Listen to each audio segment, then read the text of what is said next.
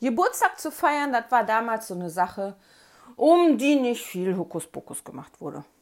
Es gab zwei Schokoflokina-Kuchen für die Schule mit und wenn du Glück hattest, waren oben drauf noch auf der Schokolade ein paar Smarties und eine Kerze. Damit war aber auch Schluss mit lustig. Zu Hause gab es wieder Schokoflokina-Kuchen für uns Blagen und für den Rest der Sippe die gute Nusstorte aus dem Tiefkühler. Wenn du ein Sommerkind warst, dann stand noch der Erdbeerboden mit Glibber und Sahne auf dem Tisch. Wir Blagen spielten Topfschlagen, Teller malen, wo man am Ende immer eine schwarze Nase hatte. Die Reise nach Jerusalem, Morgenkopfwett essen, Ententanz, Flaschen drehen und was sonst nicht so alles gab. Irgendwann wurden immer die Rollos runtergelassen und man machte Disco. Mit Kindercola, Chips, Flips und Salzstangen. Das ging dann so lange im Dunkeln weiter, bis dat die Mama mit der Kartoffelsalat und die Würstchen reinkam. Als dann der ganze Zauber vorbei war, ging man gut gelaunt, in der Hand noch ein paar Bömmekes, die sorgfältig in eine Serviette eingewickelt waren, Richtung Heimat. Es gab ab und zu auch mal ein paar Ausreißer bei den Kinderfeiern. Der Markus feierte immer bei McDonalds seinen Geburtstag. Das war eine tolle Sache. Wir bekamen Pommes, Hamburger und Limonade. Ein Verkäufer von McDonalds spielte mit uns dufte Spiele. Von ne Klopapier, Wetteinwickeln bis hin zum selber Hamburger machen, da war alles mit dabei. Sogar ein dickes Eis gab es noch mit Schokisoße und eine heiße Apfeltasche, die genauso schmeckte wie die Verpackung. Das war klasse. Meine Geburtstage wurden stets zu Hause gefeiert. Was aber auch nicht zu verachten war. Es durften immer zehn Kinder kommen und dann ging die Lucy ab bei uns. Papa und Mama haben extra immer mein Zimmer leer geräumt. Bis auf die Matratze, die von meinem Bett runter dann vorne vor den schweren Schreibtisch gelegen war den ich von meinem Opa Theo zur Einschulung bekommen habe. Sonst blieb eben mein Zimmer nix. Mein Papa hatte extra für meine Party ein Discoampel mit bunten Lichtern gekauft. Dann wurde die Musikplatte aufgelegt und ab da war kein Halten mehr in der Zappelbude. Meine Geburtstage waren legendär. Da kannst du jeden fragen aus Meidrichberg. So kam der Geburtstag der schönen Nicole. Herzlich willkommen zu meiner Schwimmparty. Stand als erstes auf der Postkarte mit den Clown drauf. Eine Schwimmparty? Also auf sowas war ich ja noch nie. Dann kam, bitte gebe mir Bescheid, ob du schwimmen kannst oder nicht. Nur mit Seepferdchen kannst du an meiner Party teilnehmen. Ja, will ich mich verhohne piepeln? Ein Seepferdchen? Ha, dass ich nicht lache. Ich hab doch schon das Silber mit dem Micha und dem Papa im Meidricher gemacht, sagte ich zu mir selber und grinste vor mich hin, als ich daran dachte. Micha ist die ganze Zeit die Bahn neben mir hergeschwommen und hat mich dabei angefeuert. Ein Seepferdchen, lachte ich wieder und lief damit dann zu meiner Mama. Mama, guck mal, kann ich da mit hingehen? kam von mir fragend. Ja, zeig mal, was hast du denn da? Dabei stand sie über das Küchenfenster gelehnt mit der HB in der Hand und quatschte mit der Mama von der Petra, die draußen auf dem Bürgersteig stand.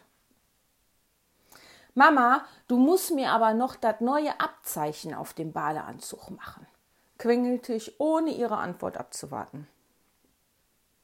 Ja, da ist aber gar kein Platz mehr drauf. Da ist doch schon das andere Zeichen dran genäht. Guck mal, das reicht doch, wenn du jetzt mit den Seepferdchen, mit den Schwimmer dahin gehst. Nein, Mama, nein. Sie steckte mir wieder die Einladungskarte entgegen, nahm einen Schluck Kaffee aus ihrem Kaffeepott und wollte gerade weiterquatschen. Mama, Nee, guck mal, das ist eine richtige Schwimmparty. Das reicht nicht, bitte. Ich quietschte so lange, dass bitte, bis das meine Mama mit den Augen rollte, die HB ausdrückte und sagte, na gut, komm, dann fahren wir mal schnell zum C&A und dann holen wir dir da direkt noch einen neuen Badeanzug mit. Der alte ist ja eh nix mehr, da hinten an der Foot. Sie winkte Frau Thuner nochmal zu, schloss das Fenster und lief in die Diele zur Garderobe, um sich ausgefallen zu machen. Oh, da freute ich mich. Nicht nur das Abzeichen, ne, noch einen neuen Badeanzug bekam ich. Wir also ab in die Stadt. Mit Mama fuhr ich immer gerne in die Stadt. Mama war immer spendabel.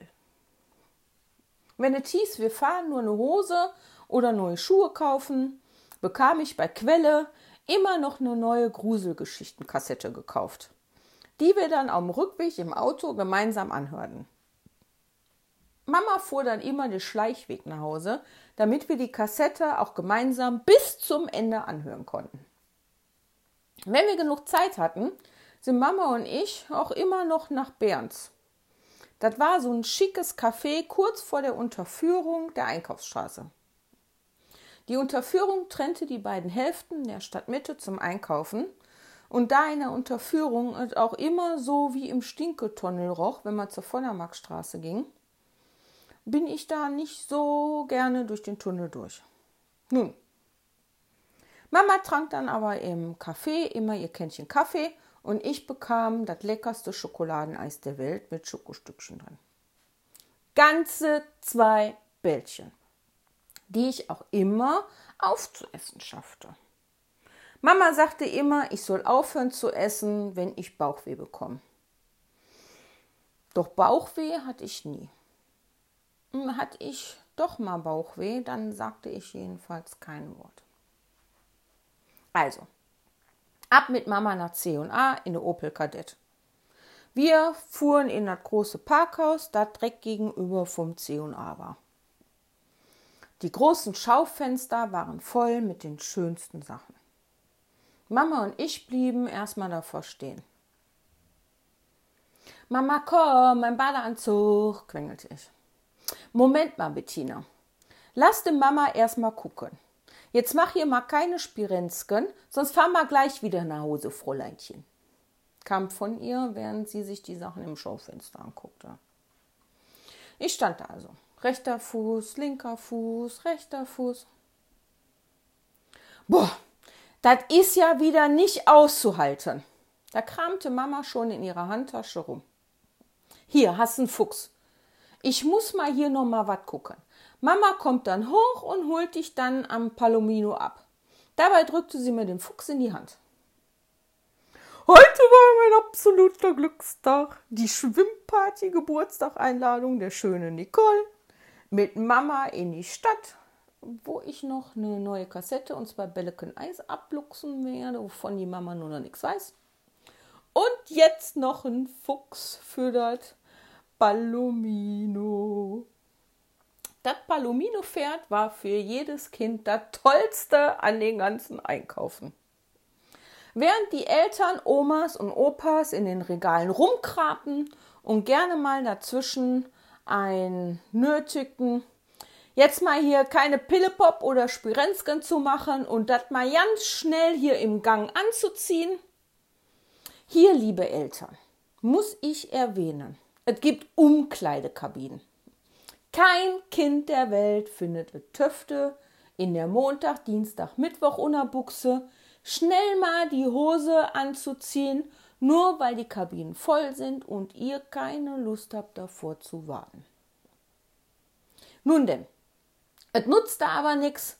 Regelmäßig stand ich im Schlüpper, wie alle anderen Blagen auch im Gang und sollte keine Sprenzgern machen.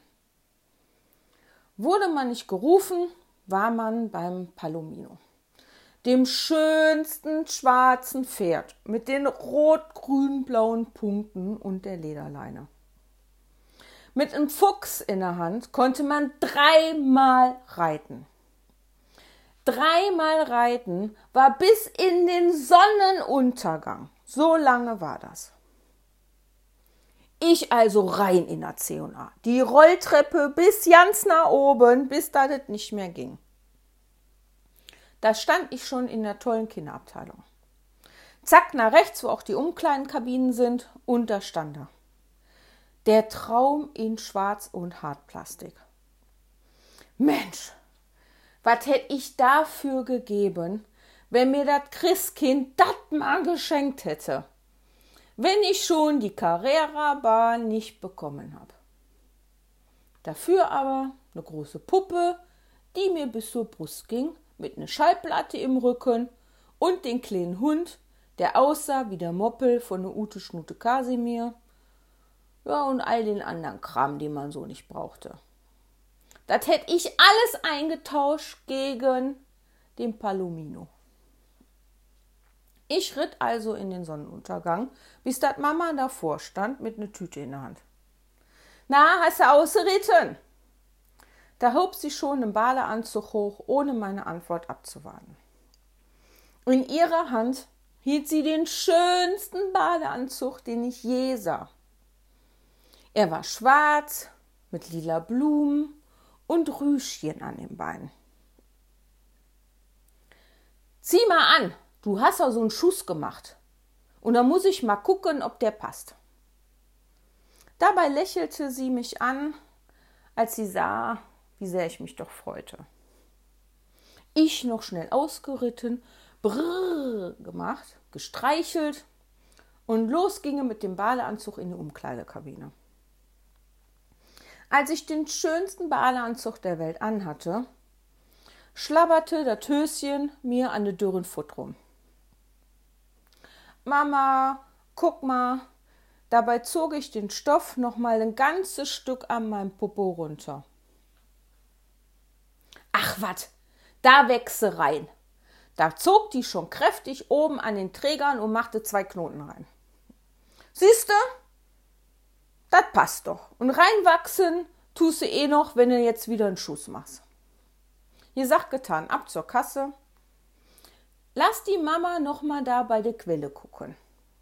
Und wenn wir schon mal hier sind, kam von ihr, als ich die kleine Tüte mit meinem funkelnagelneuen super-duper Knotenbaleanzug in die Hand bekam. Das war wie Zauber in meinen Ohren. Ich also in aller Seelenruhe mitgelaufen, stolz mit meiner kleinen Tüte in der Hand ab nach Quelle. In der Damenoberbekleidungsabteilung stand ich also wieder neben ihr. Rechtes Bein, linkes Bein, rechtes Bein. Boah, Bettina, du machst mich ganz mischugge. Jetzt geh schon mal nach unten Kassette gucken. Ich komm danach. Ja, das ließ ich mir nicht zweimal sagen. Juhu, ab Rolltreppe runter. Dieses Mal bis ganz nach unten in die HiFi-Abteilung. Da gab es echt alles. Echte Ghetto-Blaster, die ich mir seufzend wieder ansah. Daneben die Kassettenrekorder mit Abnehmboxen, wie ich ihn zu Hause hatte. Plattenspieler und Ersatznadeln. Große Fernseher. Und auch so ein Fernseher, wie wir den jetzt neu hatten. Eine mit echter Fernbedienung.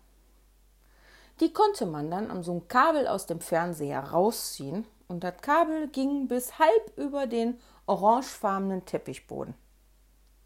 Wenn ich also nun lauter machen sollte, brauchte ich mich nur noch nach vorne über die Lehne meines Zweiersofas lehnen, mit dem Bauch rüberroppen, den Arm ganz lang machen, dann kam ich schon an die Fernbedienung ran. Gern zog Papa mir dann mal von hinten die Socke weg und erschreckte mich, dass der Bullemann das war. Und meterlange Regale mit Schallplatten und Regalen voller Kassetten standen jetzt dort. Die Märchenphase war offiziell abgeschlossen, obwohl ich mir die alten Kassetten immer gerne nochmal vom Fahrenschafen anhörte. Auch die Geschichte vom Pumuckel liebte ich noch immer und verpasste keine Folge sonntags davon im Fernsehen. Jetzt hatte ich aber einen Schuss gemacht und war ja auch schon ein Drittklässlerkind. Jetzt hört man Geisterjäger John Sinclair, der in Abenteuer gegen Dämonen, Vampire und sonstige Geschöpfe der Nacht in Gefecht ging.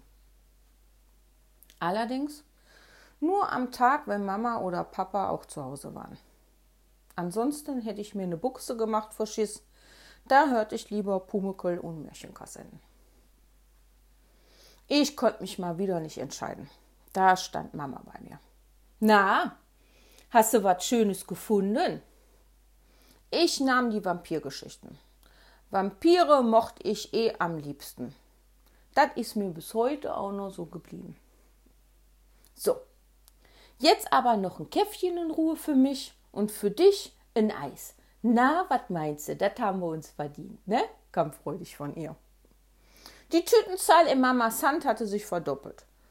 So ging es dann ab zum Kaffeehaus auf Kaffee und Eis. Auf dem Rückweg, der lange Weg nach Hause, hörten wir die Gruselkassette von John Sinclair, Graf Dracula, wie er ihn gerade der Flock ins Herz rannte.